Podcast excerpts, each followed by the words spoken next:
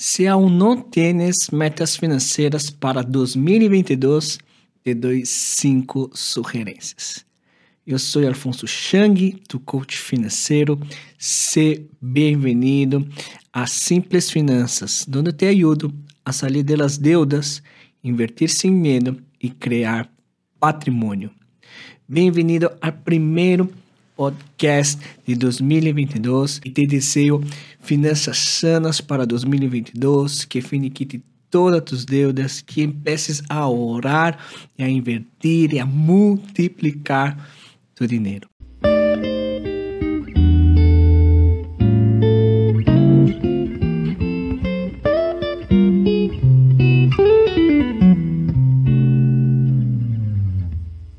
Devemos ter metas financeiras, pois temos recursos limitados, tempo limitado e energia limitada.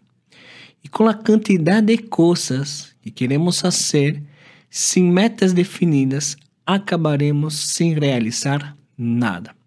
Por isso, se tu não tens metas financeiras para 2022, te darei cinco sugerências. A primeira é finiquitar todas as deudas lo mais rápido possível. Recupera o controle de tus finanças. Recupera tu paz e tu tranquilidade. Usa o método bola de neve para finiquitar as deudas.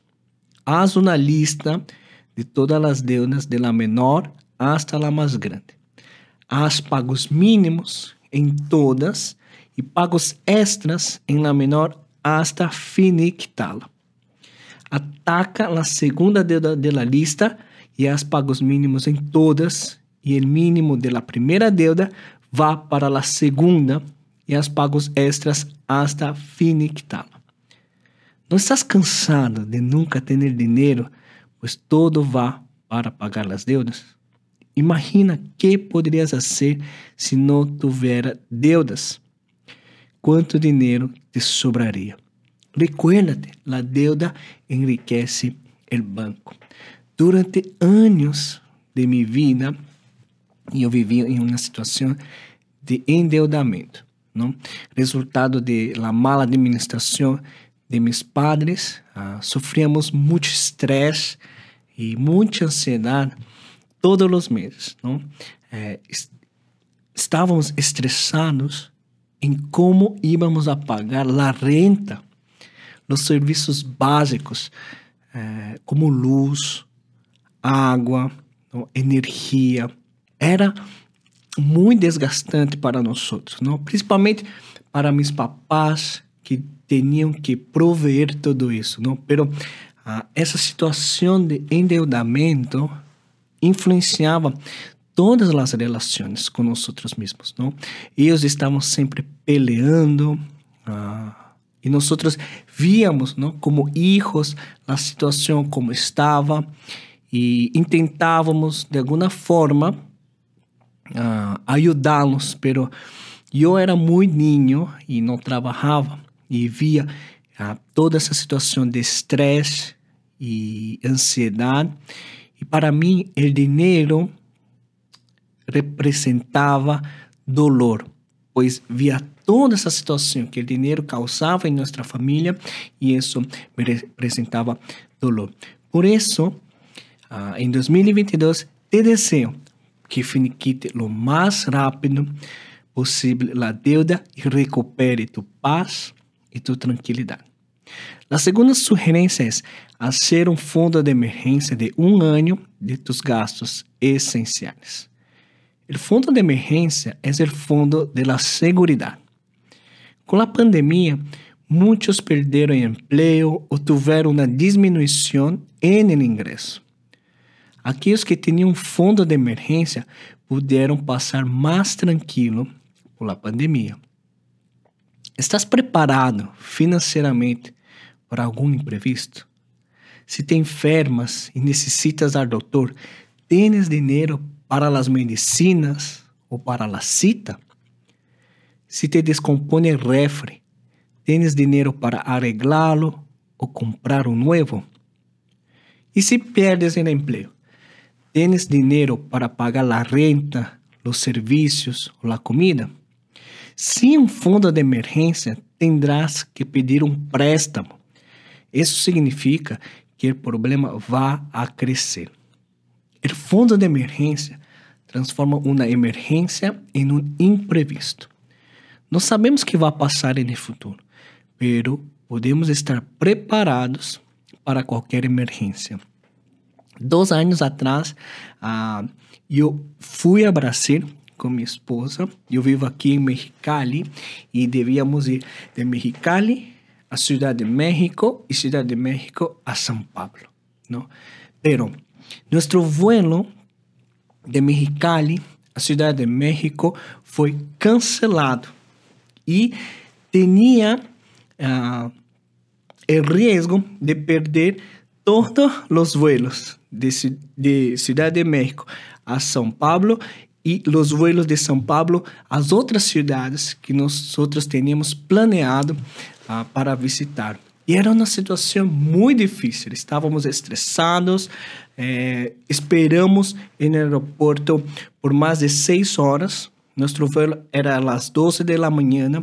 Quedamos aí uh, desde as 10 às 4 da manhã no aeroporto e dijeron que uh, iban a tener un avión en el día siguiente, eh, dos días después, y eso era imposible para nosotros.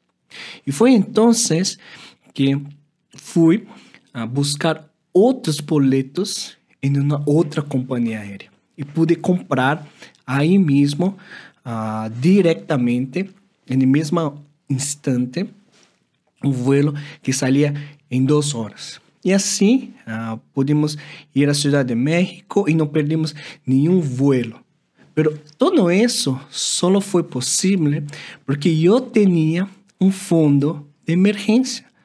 Era uma situação que eu não poderia planear, pero eu poderia estar preparado para algo assim. Para mim, foi um vuelo uh, de Mexicali à Cidade de México Ah, pero para ti ou para qualquer outra pessoa pode ser um emprego que tu puedes. Que tu vas a se perdes o emprego? ¿Estás preparado para pagar a renta ou a comida ou cuidar de pessoas que são dependentes de ti financeiramente? Por isso, se tu não tens um fundo de emergência, empieza a ser um fundo de emergência.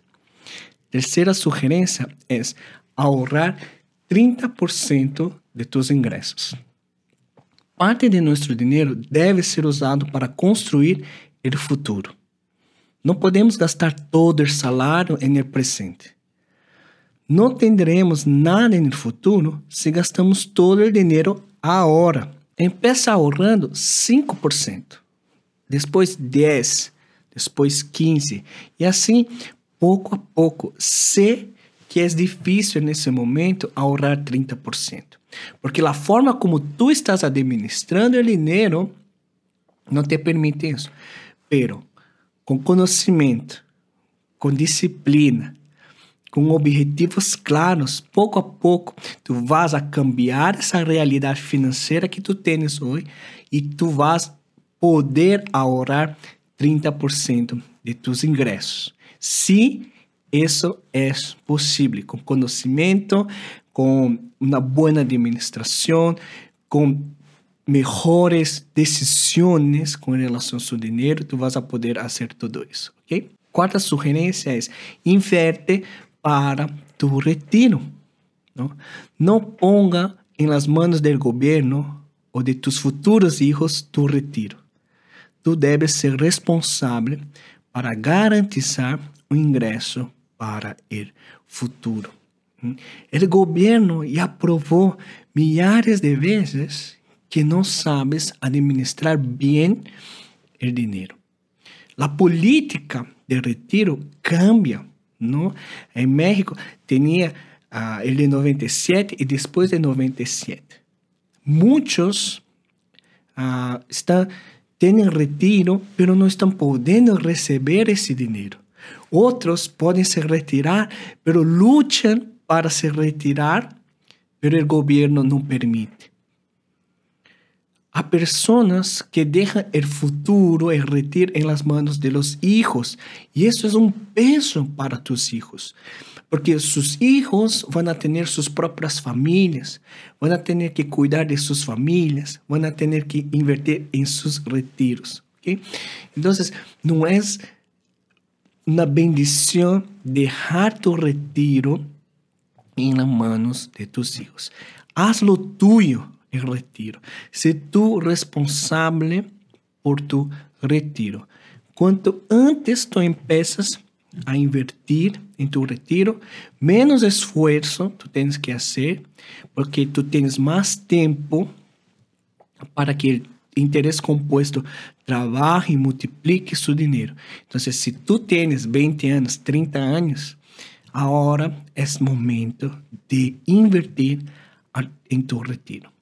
E por último, aprende a invertir para multiplicar o dinheiro. Ahorrar es importante, pero no es suficiente. Por causa de la inflación, el dinero pierde el valor. Y para ganar de la inflación, debemos invertir el dinero. Invertir es ganar más dinero sin tener que trabajar ocho horas por día. Hay inversiones para todas las personas.